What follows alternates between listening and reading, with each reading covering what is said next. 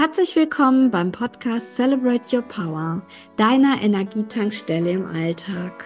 Mein Name ist Jana Beer und in diesem Podcast stelle ich dir wundervolle Menschen vor, die aus einer Tiefphase es geschafft haben, wieder hinauf zu klettern und wieder in ihr Leben neu einzusteigen. Und sie erzählen dir, wie sie es geschafft haben. Und zum anderen stelle ich dir Therapeuten, Heilpraktiker und Coaches vor, die dir powervolle Tools an die Hand geben. In diesem Interview habe ich die wundervolle Susanne Große-Frintrop bei mir. Und zwar hat sie eine ganz, such schon die ganze Zeit nach einem richtigen Wort, eine, ich sag mal, heftige, spannende, ähm, ja, auch schwierige Lebensgeschichte hinter sich, die bestimmt einige Frauen mit ihr teilen. Und was ich besonders bewundere an ihr ist, wie sie es geschafft hat, aus äh, wirklich sehr, sehr schwierigen Lebenssituationen sich immer wieder ja, herauszugraben. Naja, ihr werdet gleich ihre Geschichte hören und dann wisst ihr auch, warum ich etwas nach Worten suche. Und äh, am Ende gibt sie uns einige Tipps eben auch noch mit, wie sie es geschafft hat. Und ja, hört einfach rein. Es ist ein sehr inspirierendes Gespräch geworden. Ich freue mich, wenn ihr den Podcast abonniert und ihn teilt und ihn liked. Und ja, freue mich bis aufs nächste Mal. Bis dann. Viel Spaß beim Hören. Herzlich willkommen, Susanne. Ähm, stell dich doch einmal vor. Ja, herzlich willkommen. Äh, danke, Jana, dass ich äh, hier sein darf. Ich freue mich ja, total. Ja, ich bin die Susanne Große-Frintrop und ich bin 56 Jahre alt und äh, freue mich erstmal heute hier zu sein und euch so ein bisschen von meiner Geschichte zu erzählen und meine Mission. Genau. Und dann geht es ja auch schon irgendwie direkt los, weil du hast ja eine ganz bewegte ähm, ja, Geschichte, die dich letztlich dann dahin geführt hat, ähm, ja, wo du jetzt bist und das äh, dahin geführt hat, was du jetzt machst. Und würdest du uns davon ein bisschen äh, erzählen und uns da ein bisschen mitnehmen? Ja, sehr gerne. Ja, was hat mich da alles zugebracht? Ich hatte also ein sehr, sehr bewegtes Leben. Mhm. Äh, es ging eigentlich schon so als Kind äh, los. Äh, man ist sich ja als Kind überhaupt gar nicht bewusst, äh, was ähm, ja so passiert. Man nimmt seine Kindheit ja dann so wahr, wie sie ist und äh, hinterfragt nicht. Ja. Und somit bin ich in einer Familie aufgewachsen, wo halt sehr viel Strenge mhm. äh, herrschte und ähm, diese emotionale Verbindung äh, zum Kind, von den Eltern zum Kind gar nicht so sehr da war. Mhm. Und ähm, ich hatte immer so das Gefühl, dass ich alleine bin auf dieser Welt und muss mich um mich selbst kümmern. Mhm. Also schon als Kind, mir war das nicht so bewusst, aber ich habe da schon auch, ich hatte, habe eine Schwester, mhm. eine jüngere Schwester, drei Jahre jünger als ich. Und da habe ich schon so die Mutterrolle übernommen für meine Schwester. Ja. Äh, ja. dass ich äh, sie äh, quasi ja beschützt habe und ähm, dass ich für sie da war. Äh, ja, ich weiß nicht, irgendwie war das schon für mich so selbstverständlich, dass ich ja das schon in der Kindheit so übernommen habe. Mir selbst hat es zwar auch gefehlt. Mhm. Ähm, ich glaube, ich habe es halt eben dann schon von meiner Oma ein bisschen bekommen an, an Liebe und, und, und äh, Gefühl. Ähm, ja, ich wurde als Kind halt eben auch misshandelt, körperlich und seelisch misshandelt von meinen beiden Eltern. Mhm. Ähm, und das hat halt eben so eine bestimmte Härte im Leben gemacht. Und ähm, irgendwann, wo ich dann so in die Pubertät kam, ja, da hatte ich plötzlich diese ganzen Wünsche und Träume, die so junge Mädchen haben. Und ähm, ja, auf, und zu Hause habe ich mich überhaupt nie aufgefangen gefühlt, nie glücklich. Ähm, ich hatte irgendwie auch kein Zuhause, ich habe da nur gewohnt. Und mhm. der größte Wunsch war in mir, als ich so eine Teenagerin war, ähm, dass ich da nicht mehr leben wollte. Das war so ein riesengroßer Wunsch. Ich, ich will hier raus, ich will hier nicht sein. Und ihr seid nicht meine Eltern gefühlt. Ich will, geht ja gar nicht. Die, die, die, da fühlt man sich nicht wohl. Ja, das hat also dazu geführt, dass ich so rebellisch geworden bin in, Mhm. in der Teenie-Zeit. Also alles das, was Ich ich, kann das so nachvollziehen, alles. ja, ähm, heute lacht die man. Ja, ja, heute lacht man so darüber, weil man das so überstanden hat. Aber damals war das echt gar nicht lustig. Das kennst du bestimmt wahrscheinlich auch von dir, war gar nicht lustig. Ja, und ähm, ja, ich habe alles getan, was ich nicht durfte und habe natürlich auch für alles immer Ärger gekriegt. Und das Schlimmste waren eigentlich immer diese Schläge. Ja, ich habe also meine, meine Schläge am ganzen Körper gefühlt und äh, bis zum heutigen Tag, also ich kann erklären, wie sich das anfühlt, geschlagen zu werden. Also ähm, ich hatte mal so einen starken Muskelkater im Rücken. Und äh, dann hat irgendjemand gesagt, ja, wie fühlt sich denn das denn an? Ja, so als wenn du verprügelt wirst. Ja, und dann kam die nächste Frage, ja, aber wie fühlt sich Verprügeln an? Mhm. Also, ne? Hast du gedacht, boah, stimmt, äh, ist ja nicht so, als wenn man das so ganz normal weiß. Also ich Ja, weiß es, ja. ja. Und ähm, ja, und das hat sehr dazu geführt, weil mir ja immer auch die Liebe gefehlt hat als äh, Kind, mh, dass ich mich sehr schnell in den nächstbesten, äh, der äh, vorbeikam, verliebt habe. Und das war natürlich dann auch ähm, für mich erstmal ein Anker zu dem Hm. Zeitpunkt. Ja, ja, klar, man sucht dann irgendwie die Liebe, wo man sie halt dann finden kann, ne? Ja. Ja, genau. Ich habe die Liebe gesucht und äh, ja, das Schlimme war an der ganzen Geschichte, dass diese Liebe ein zwölf Jahre älterer Mann war. Das heißt, ich war damals 14 Jahre alt und ähm, er war, äh, war 26 und ich fand das ja so toll, dass ein erwachsener Mann äh, ja Interesse an mir hat. Und der wusste natürlich auch ganz genau, wie da so ein junges Mädel da manipulieren kann. Und für mich war das die Liebe. Endlich liebt mich jemand und endlich, äh, ja, fühle ich mich dazugehörig. Und ach ja, das, das war meine erste große Liebe und ach, das, das war einfach so toll. Endlich. Ja. Ja, und ähm, das hat halt dann dazu geführt, mit dieser großen Liebe, die ich empfunden habe, ähm, dass mir alles recht war, um von zu Hause wegzukommen. Und ähm, das hat dann äh, dazu geführt, dass wir einen, gemeinsam einen Plan entwickelt hatten für unsere Liebe.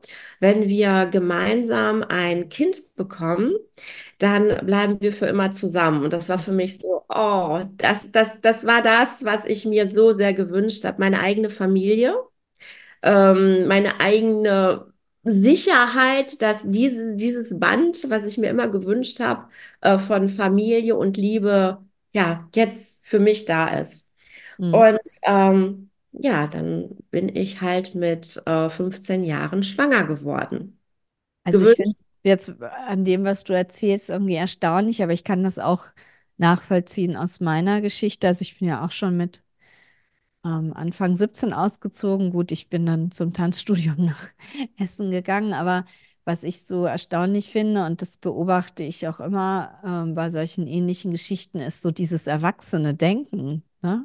Also überhaupt so einen Plan zu schmieden und äh, irgendwie auch schon mit 14 oder ich sag mal dann 15 solche Wünsche zu haben, wo man ja, sag ich mal, wenn man normal aufgewachsen wäre, ähm, eigentlich noch spielen würde, sage ich mal. Also, ne, da wäre jetzt gerade so, äh, ja, vielleicht nicht mehr spielen, aber so, dann wäre man halt so ganz gesund, so in der Pubertät, wird ein bisschen rebellieren und so.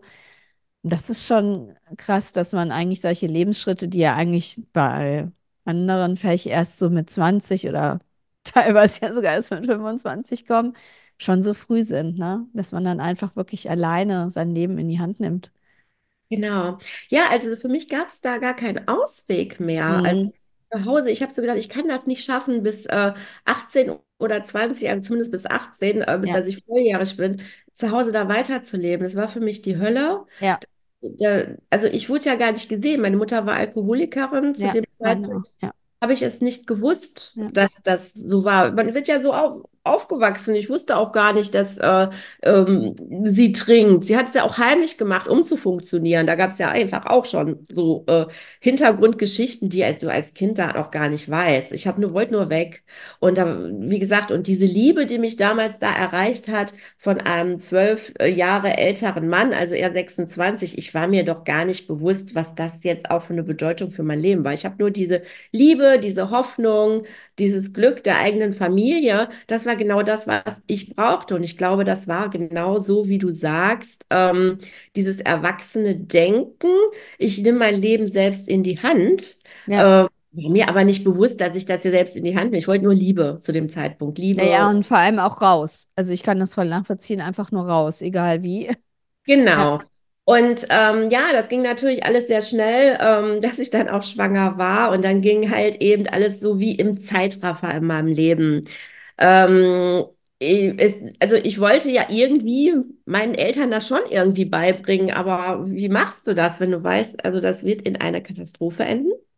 Wahrscheinlich, äh, mein Vater kann, konnte so gewalttätig werden. Ähm, dass, äh, dass er mir dann und wann auch schon mal ziemlich nah auf die Pelle gerückt ist, dass ich Angst hatte, dass er mich erwürgt vor Wut oder so. Mhm. Ähm, also habe ich versucht, das ein bisschen hinauszuzögern und habe mich nicht getraut. Meine Mutter hat es dann irgendwann schon so wahrgenommen, also nicht, dass man konnte keinen Bauch noch nicht sehen, aber schon so wahrgenommen, dass äh, ja ich wahrscheinlich schwanger war, aber die war mit ihren eigenen Dingen beschäftigt. Ja, und irgendjemand hat es dann meinem Vater zugetragen und dann ist es wirklich in einer Riesenkatastrophe geendet. Ich bin zu Hause rausgeflogen. Mhm. Ja. Äh, rausgeflogen, also mit meinem, ich, ich habe das immer noch so wie im Kopf, mit, mit meinem Adidas äh, Sporttäschchen, also so eine, so eine, nicht so eine ganz riesen Sport, so eine mittlere Größe war das. Ähm, ja, da waren ein paar Klamotten drin und meine Mutter hat mir damals 50 Mark gegeben und hat gesagt, geh lieber, bevor der Papa dich gleich äh, umbringt, quasi so. Und äh, mhm. äh, dann bin ich gegangen und dann habe ich erstmal überlegt, wo gehe ich denn jetzt hin? Weil mein damaliger Freund, später war das auch mein Mann, ähm, der hat, hat ja noch bei seinen Eltern auch gewohnt. Ja, mhm. also ich wusste gar nicht wohin. Und dann bin ich dann erstmal, äh, habe ich gedacht, wo, ich muss irgendwo fragen, wo ich bleiben kann. Ich war mir gar nicht bewusst, ich bin jetzt gerade obdachlos, wo soll ich hin? Und ähm, ja, dann bin ich dann zu seiner Schwester gegangen und habe da gewohnt und ja, und dann haben wir so schnell wie möglich halt eine Familie gegründet. Also er hat sich eine Wohnung gesucht und so weiter. Ja, und ich war schwanger halt. Mhm. Und ähm, dann habe ich mit 16 unseren Sohn geboren. Heftige und, Geschichte, mal ganz kurz durchatmen. ja. echt so eine der herausforderndsten. Ich meine, ich habe hier immer wieder heftige Geschichten, aber das ist schon mal zum Sacken lassen, weil es ist schon heftig. Ja, ich kann das so erzählen, weil es halt eben so gewesen ist. Ne? Ja. Also, da, da sind jetzt, also mein Sohn ist jetzt, der wird Ende dieses Monats 40 Jahre alt. Es sind jetzt, sag ich mal, von den Geschehnissen damals bis heute irgendwo ja 41, 42 Jahre, als das alles beging, äh, her, dann kann man das auch so erzählen. Ja eine Zeit, da habe ich mich dafür geschämt, zu sagen, ähm, ich bin Mutter, ich habe mein Kind bis 16 bekommen. Dann denken immer alle, hui, was ist denn das für eine? Was ist denn da passiert? Ähm, heute schäme ich mich nicht mehr darüber, weil, dafür, weil ich ja auch weiß, ähm, mit meiner heutigen Weisheit und Reife, warum das alles so war. Ich brauche mich dafür nicht schämen. Heutzutage bin ich stolz, dass ich das geschafft habe. Ja. Mutter zu sein mit 16 und, ja. und es, ich konnte das. Ja, also natürlich kam irgendwann das Jugendamt. Also ich war ja äh, halt eben ähm, nicht erwachsen.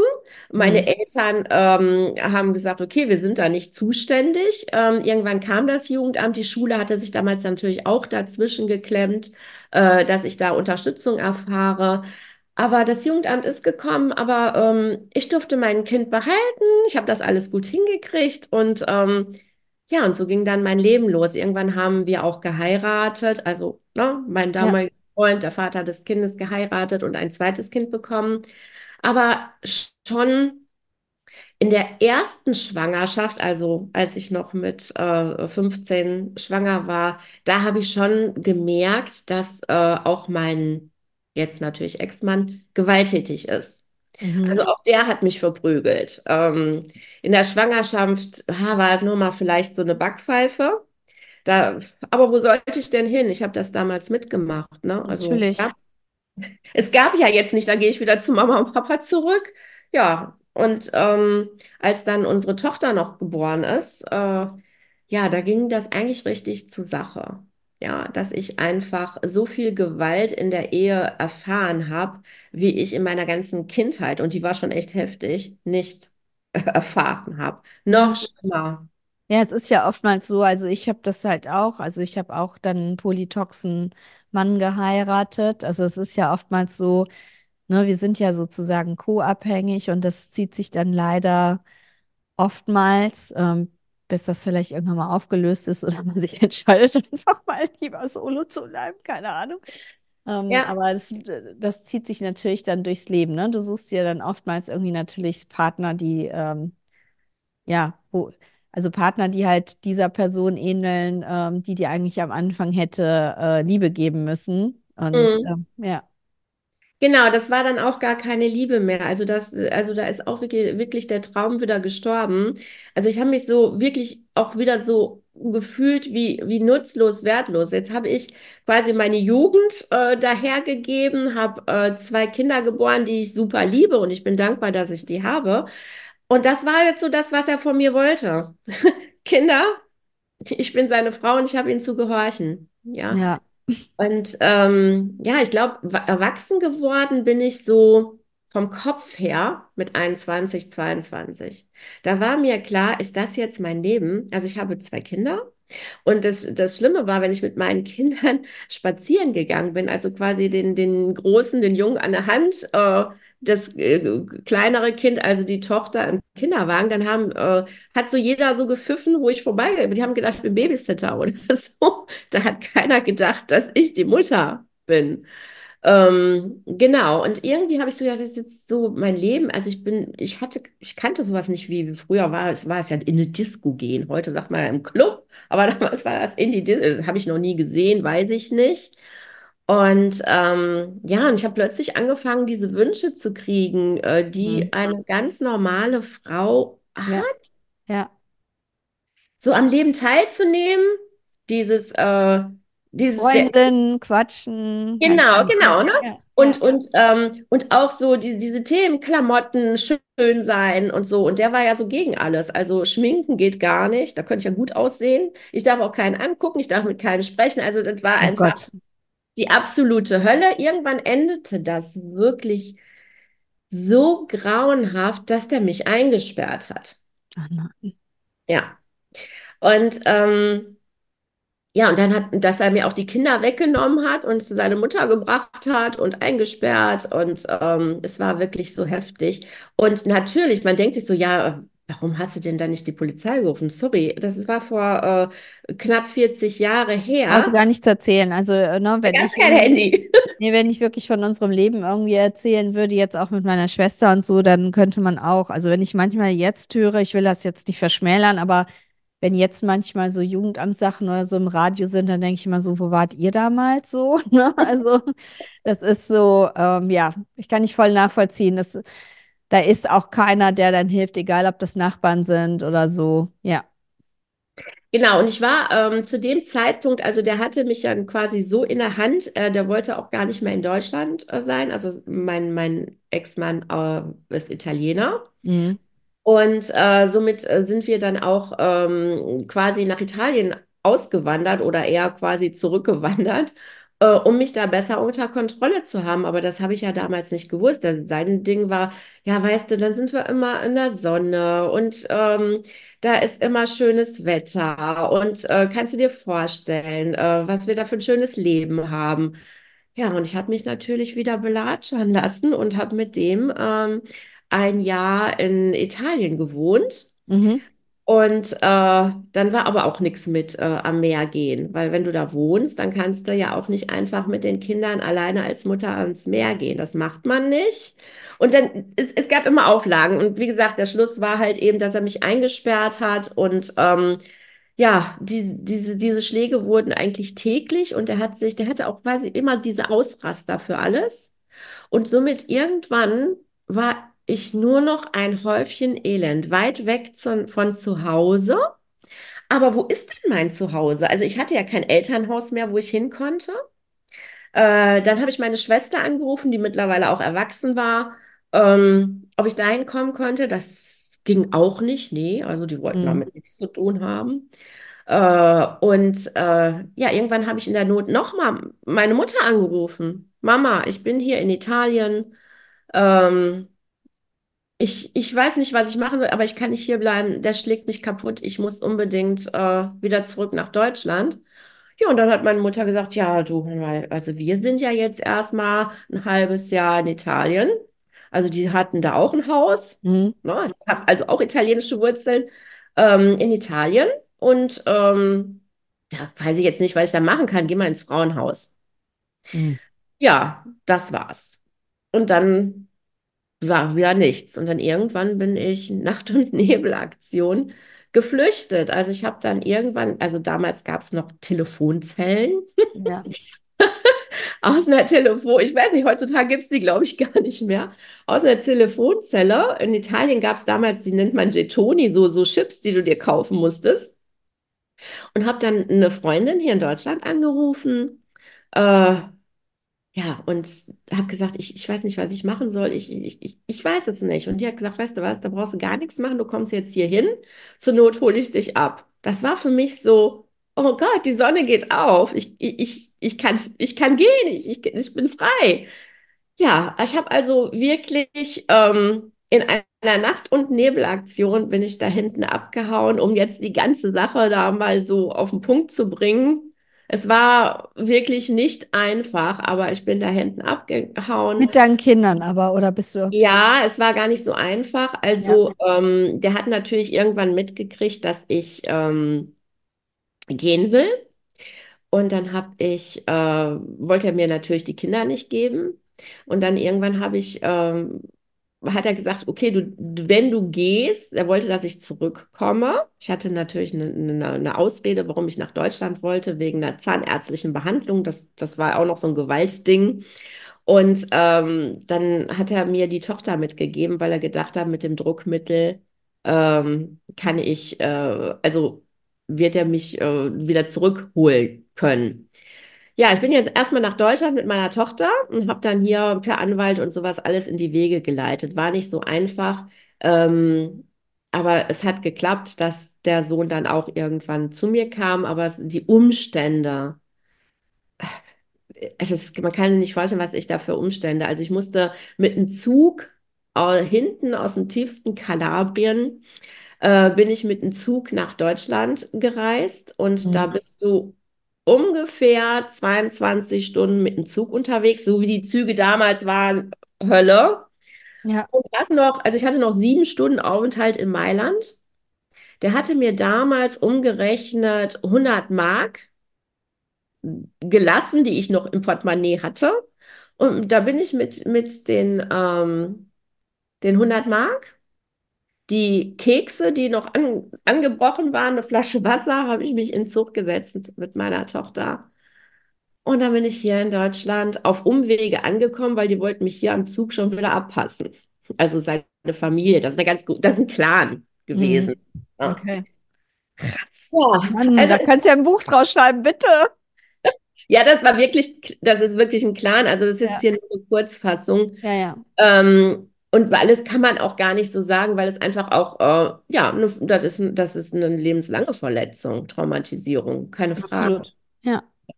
Aber ich habe mich freigekämpft. Da muss ich schon sagen, ähm, also was ich da auch geschaffen habe, ich habe mir aus der Kindheit freigekämpft und aus diesem Gefängnis der Ehe. Und das war wirklich die absolute Hölle. Also wirklich. Ähm, ja, und dann habe ich eigentlich angefangen, ich zu werden. Also ich war niemand mehr. Also meine Seele war nackt. Ähm, ich war einfach niemand mehr. Ich musste erstmal äh, ich werden. Ja, Mhm. meine Identität finden, meinen Platz in dieser Welt als Frau, als Mutter. Ich war einfach ein Häufchen Elend. Mhm. Aber ich muss sagen, in den Jahren danach, also ich habe mich von ihm getrennt, ähm, 91.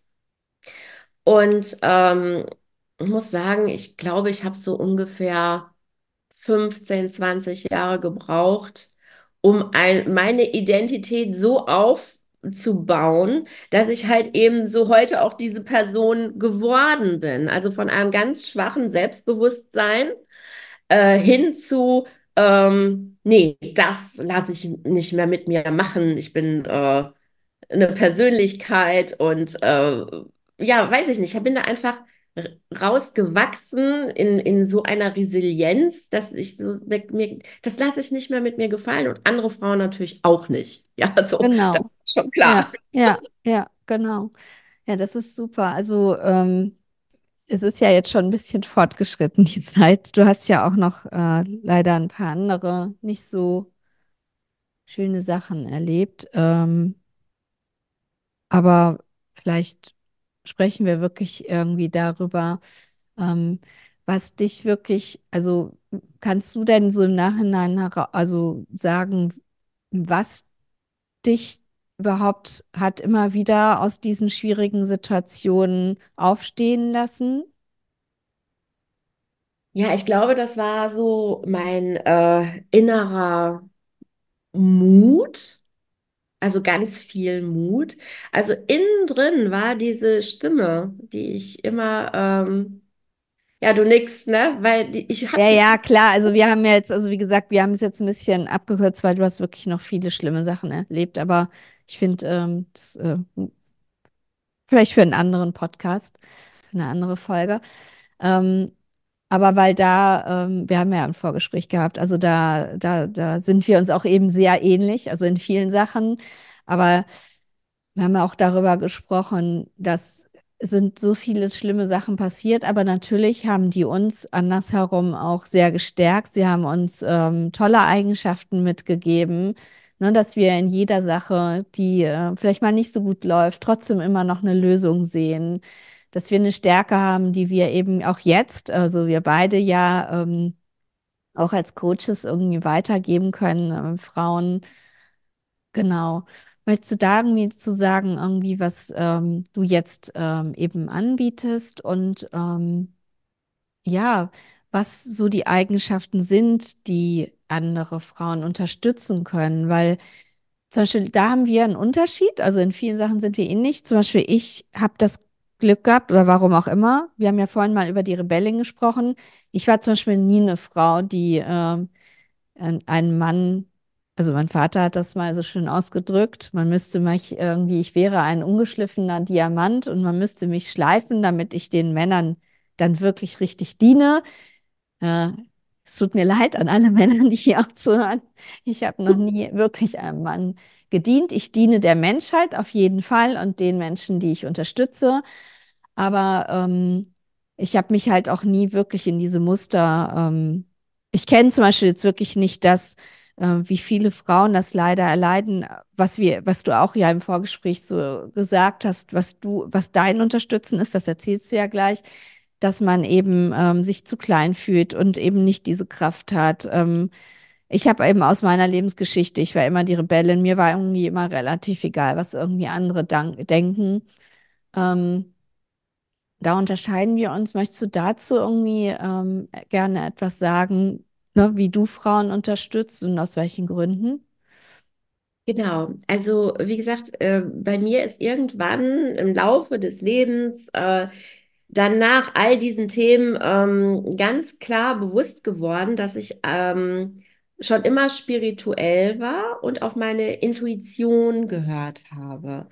Äh, ich hatte immer diese Stimme in mir, die mir gesagt hat, ähm, was ich tun sollte und was für mich richtig und gut wäre.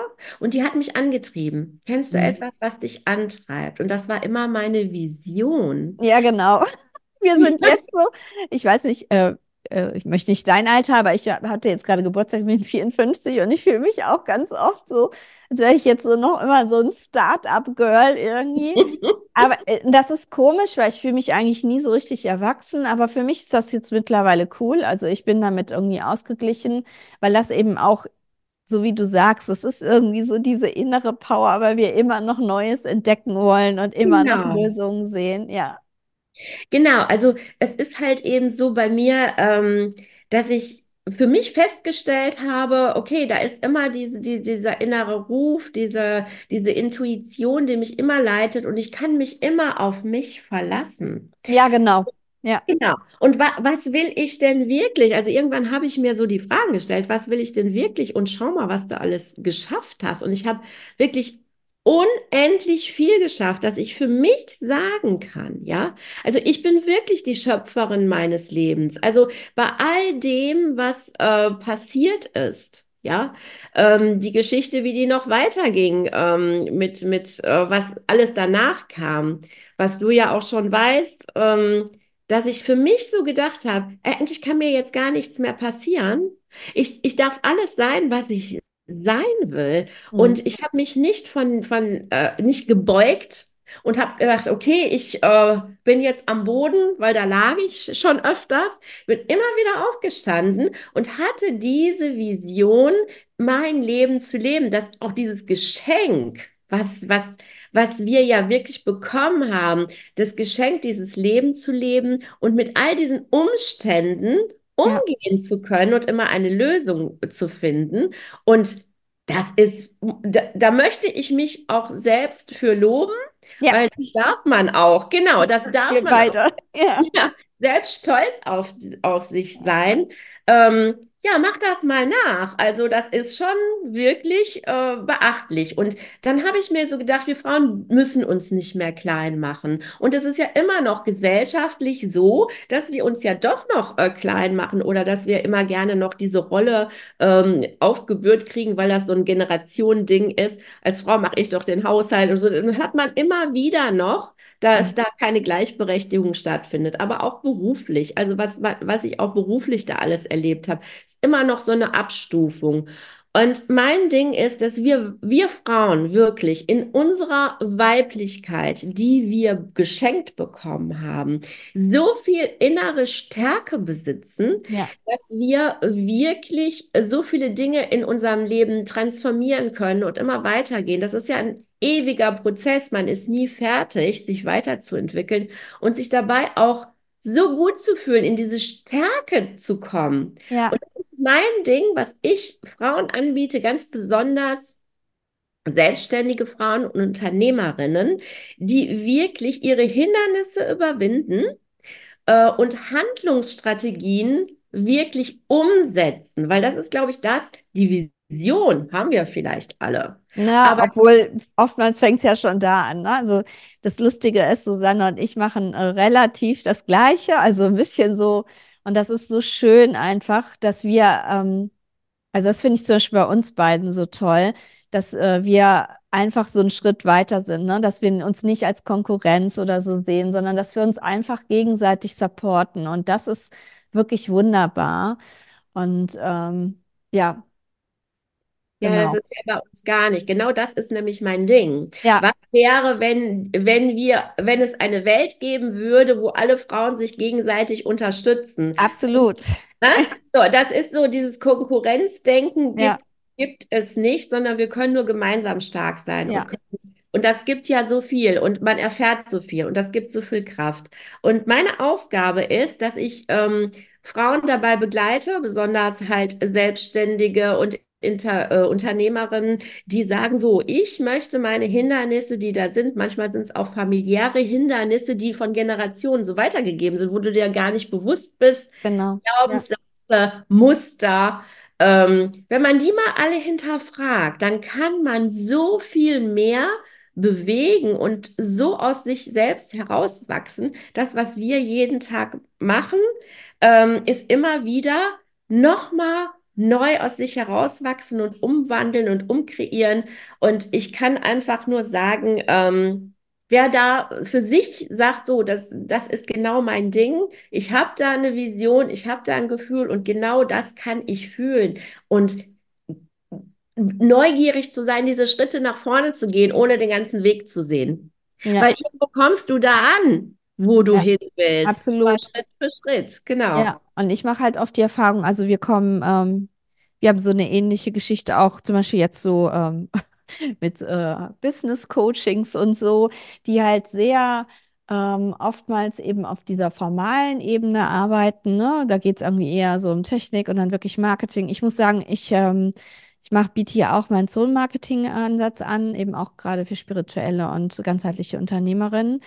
Und das Lustige ist dabei, dass jedes Mal, wenn ich so im Verkaufsgespräch bin, ich dann aber auch merke, dass es wirklich oftmals daran scheitert oder dass ähm, auch diese Frauen schon viele Sachen gelernt haben und in vielen Kursen waren, aber dass, so wie du gesagt hast, es sind oftmals aber davor noch Blockaden zu lösen.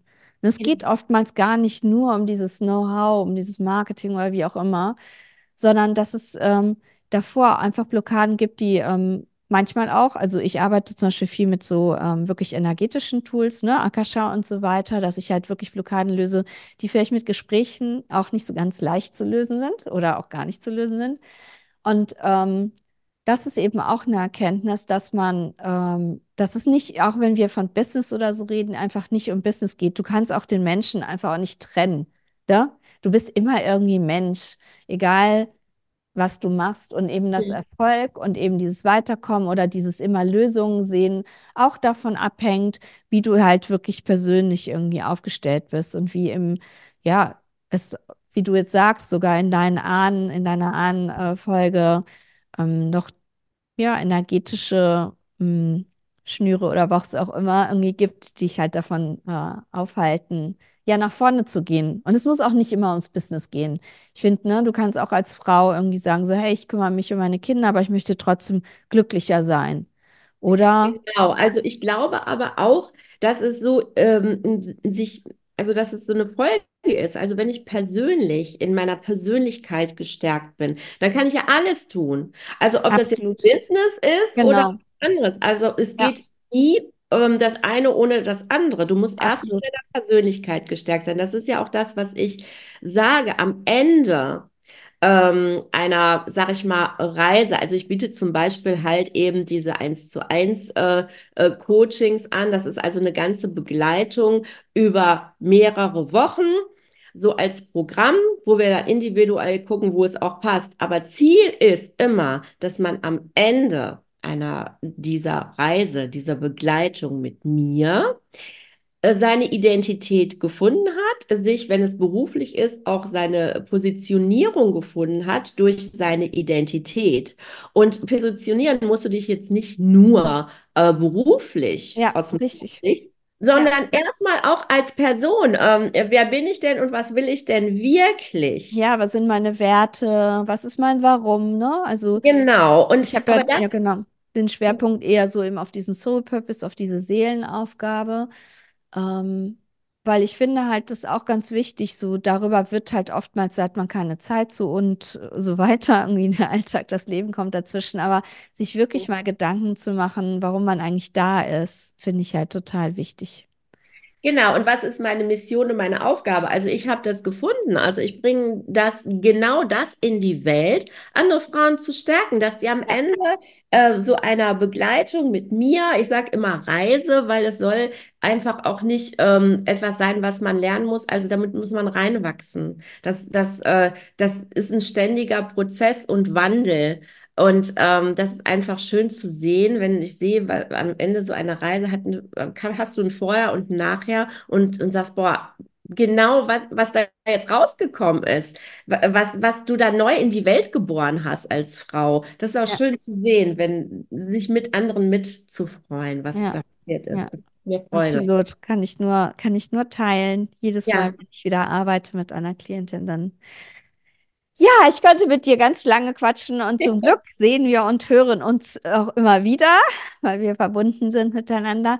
Ja. Ähm, am Ende gibt es ja immer die eine Frage. Hast du denn so einen Tipp für den Alltag, den man halt ähm, ja auch so umsetzen kann, jetzt ohne, sag ich mal, Coach, in, ähm, mit, also mit dem man so in seine Kraft kommt und sich stärkt?